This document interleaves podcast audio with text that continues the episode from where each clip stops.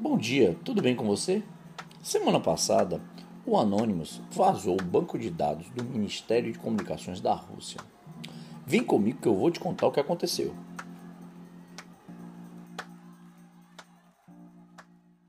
Na quinta-feira passada, o Anonymous deu mais um golpe contra o governo da Rússia, como parte das suas operações contra a invasão da Ucrânia.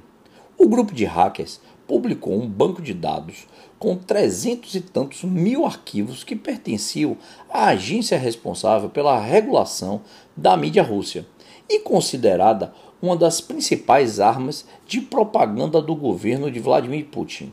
Como vazamento recente, ainda não foi possível estimar exatamente o que está presente no banco de dados e principalmente as revelações que podem conter. Informações preliminares indicam que o volume é recente, contendo documentos que datam até o último final de semana. E também incluem arquivos relacionados a anexos de e-mail que podem indicar aí envolvimento de campanhas pró-Putin ou disseminação de vírus.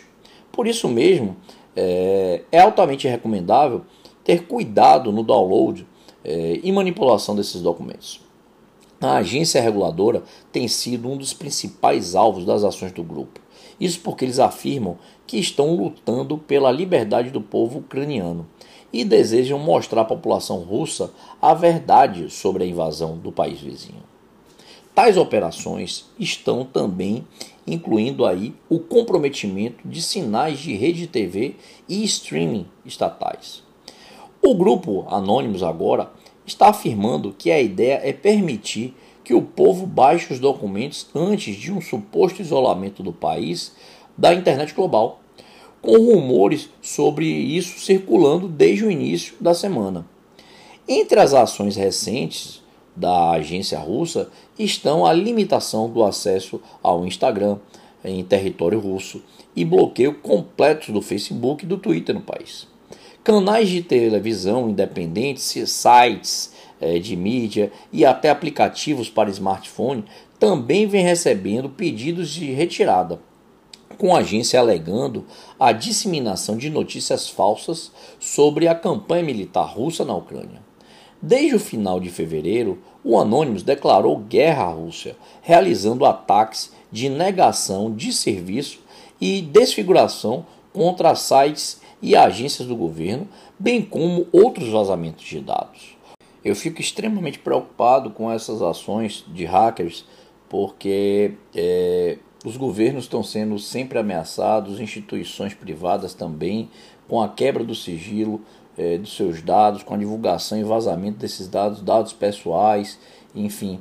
Isso tem se tornado uma constância, tanto aqui no Brasil como fora.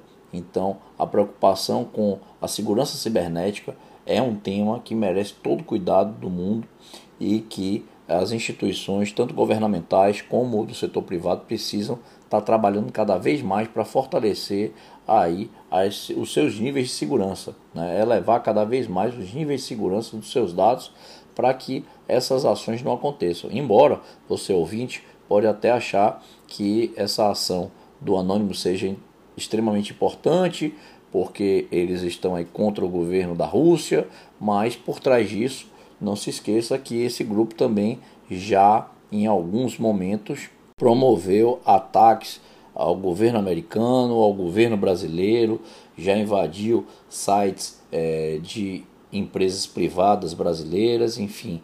É, então, muito cuidado nessa hora, porque essa ação é extremamente preocupante. Né? A invasão e a quebra de sigilo, divulgação e vazamento de dados é uma coisa extremamente preocupante. Vou ficando por aqui hoje. Desejo aí um ótimo dia para você e até amanhã, como sempre, às 7 da manhã estarei aqui de volta trazendo mais informação e notícias para você sair de casa sempre muito bem informado. Forte abraço, fui!